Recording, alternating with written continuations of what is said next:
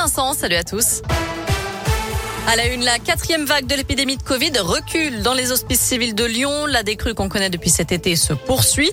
À l'occasion de l'inauguration du nouveau service de réanimation de l'hôpital Louis Pradel ce matin, le directeur des HCL, Raymond Lemoigne, fait le point sur le nombre de patients Covid encore hospitalisés. Pour vous donner une ordre d'idée, il y a 50 patients qui sont encore hospitalisés en service de soins critiques, alors qu'on a été jusqu'à 170 patients. Donc c'est pour dire que normalement la situation, elle est, elle n'est pas sous contrôle, mais en tous les cas, elle est moins tendue qu'elle ne l'a été.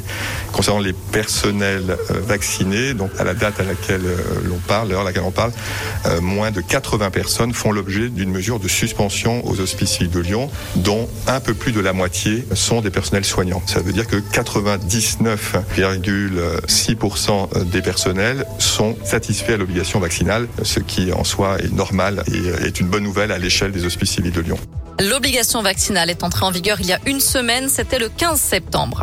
Un coup de pouce pour les agents de la ville de Lyon. Grégory Doucet met 6 600 000 euros sur la table pour revaloriser les salaires, soit environ 600 euros bruts par an et par agent en moyenne. Mais le bras de fer continue entre les syndicats et la ville sur le temps de travail et le droit de grève.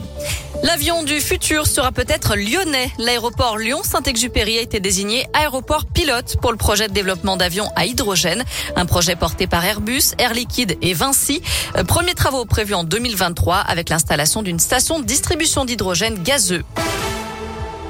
L'actu, c'est aussi beaucoup d'émotions. Aujourd'hui, à Toulouse, la ville commémore les 20 ans de la catastrophe AZF, une explosion qui avait fait 31 morts et plusieurs milliers de blessés aux abords de cette usine chimique. Les sirènes ont retenti à 10h37 ce matin, heure de l'explosion. Cédric Jubilard reste en prison. Sa troisième demande de remise en liberté a été rejetée. Mise en examen pour le meurtre de son épouse, Delphine Jubilard. Il clame toujours son innocence et doit être entendu prochainement par les juges d'instruction. Le corps de l'infirmière de 33 ans, porté disparu depuis décembre dans le Tarn, n'a toujours pas été retrouvé. Le couple était en instance de divorce. Du foot féminin à suivre ce soir, l'équipe de France joue en Slovénie, match de qualification au Mondial 2023. Le coup d'envoi sera donné à 21h. Et puis en championnat masculin, Lyon reçoit 3 demain soir à l'OS Stadium. En attendant, le débat continue sur l'arbitrage après le pénalty de Neymar lors de PSG Lyon. Enfin, il y en a qui ont de la chance, Vincent, d'autres qui ont vraiment beaucoup, beaucoup, beaucoup de chance.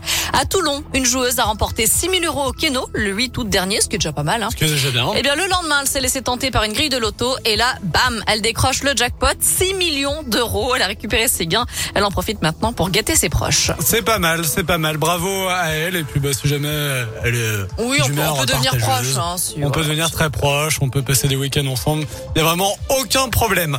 Euh, bon, avant cela, on file sur radioscoop.com avec la question du jour. Oui, et on reparle football. Alors, faut-il équiper les arbitres avec des micros C'est la proposition hein, de Jean-Michel Aulas. Eh bien, vous répondez oui à 84%.